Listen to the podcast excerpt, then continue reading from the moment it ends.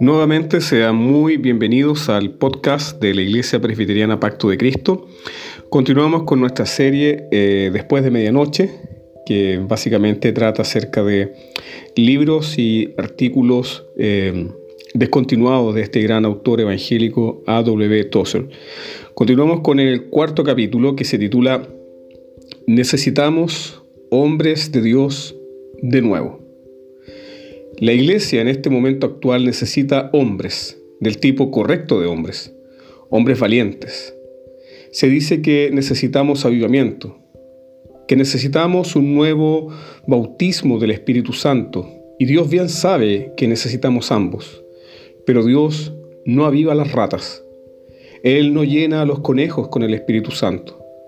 Languidecemos por falta de hombres que se sientan impulsados a entregarse y gastarse en la lucha espiritual del alma, que no se sientan atemorizados por amenazas de muerte, porque ya han muerto a las atracciones del mundo. Estos hombres estarán libres de las compulsiones que controlan a los hombres más débiles. No se verán forzados a hacer cosas por la presión de las circunstancias. Su única compulsión o mandato vendrá desde adentro o desde arriba. Se requiere este tipo de libertad si hemos de tener profetas en nuestros púlpitos en vez de mascotas. Estos hombres libres servirán a Dios y a la humanidad por motivos demasiado altos para ser comprendidos por las masas de adherentes y partidarios religiosos que hoy deambulan entrando y saliendo de nuestros santuarios. No tomarán decisiones por temor ni seguirán cierto curso de acción por un deseo de agradar, ni aceptarán servir por consideraciones financieras, ni realizarán ningún acto religioso por mera costumbre, ni se permitirán ser influenciados por el amor a la publicidad, ni el anhelo de una reputación o la fama. Mucho de lo que está haciendo la iglesia, incluso la iglesia evangélica, lo hace porque tiene miedo a no hacerlo.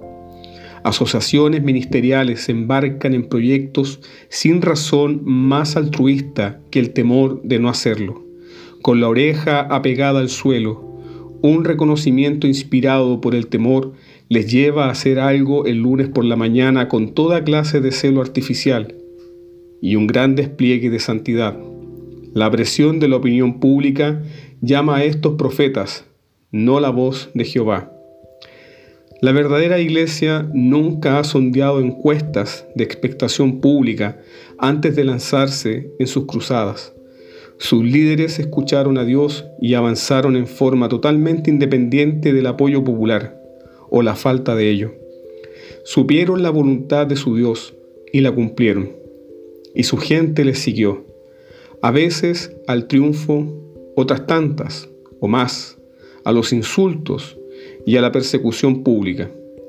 Y su satisfacción fue el estar bien y en lo correcto, y tener la razón en un mundo errado. Otra característica del verdadero profeta ha sido el amor, el hombre libre que ha aprendido a escuchar la voz de Dios y se ha atrevido a obedecerla, ha sentido la carga moral que destrozó los corazones de los profetas del Antiguo Testamento, aplastó el alma de nuestro Señor Jesucristo y arrancó torrente de lágrimas de los ojos de los apóstoles. El hombre libre nunca ha sido un tirano religioso, ni ha buscado enseñorearse sobre los herederos de Dios. Ha sido el temor y la falta de confianza en sí mismos lo que ha llevado a los hombres a aplastar a otros hombres bajo sus pies. Estos han tenido algún interés que proteger, alguna posición que asegurarse, así que demandaron la sujeción y sumisión de sus seguidores como una garantía de su propia seguridad. Pero el hombre libre, nunca. Él no tiene nada que proteger, ninguna ambición que perseguir, ningún enemigo a quien temer. Por esa razón, él está completamente despreocupado de su posición entre los hombres. Si le siguen, cuánto mejor si no, no pierde ningún sueño ni anhelo acariciado. Pero, ya sea aceptado o rechazado, seguirá amando a su gente con la misma devoción sincera. y solo la muerte podrá silenciar su tierna intercesión por ellos. Sí, si el cristianismo evangélico ha de permanecer vivo, es preciso que tenga hombres otra vez, el tipo de hombres correctos. Tiene que repudiar a los hombres débiles que no se atreven a levantar la voz con la verdad y tiene que buscar en oración y profunda humildad la venida de hombres de la envergadura de los profetas y mártires. Dios escuchará los clamores de su pueblo, tal como escuchó el clamor de Israel en Egipto, y Él proporcionará salvación y alivio enviando a líderes libertadores.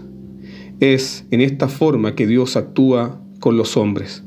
Y cuando vengan los libertadores, reformadores, evangelistas, hombres de avivamiento, profetas, serán hombres de Dios y hombres de valor. Estos tendrán a Dios a su lado, porque ellos tomarán la precaución de estar siempre al lado de parte de Dios. Serán colaboradores de Cristo e instrumentos en las manos del Espíritu Santo.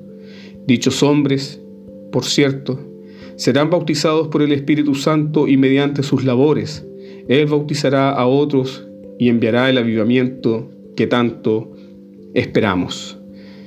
Espero, queridos amigos, que este nuevo capítulo después de medianoche haya sido de su completo agrado, de su inspiración y meditación en esta gran verdad que recalca una vez más Tozer. Necesitamos hombres de Dios urgentemente. La iglesia lo necesita. Esperemos en la gracia de Dios que tú y yo y todos aquellos que tienen un sincero deseo por Cristo y su iglesia nos convirtamos en esos hombres. Gracia y paz a vosotros.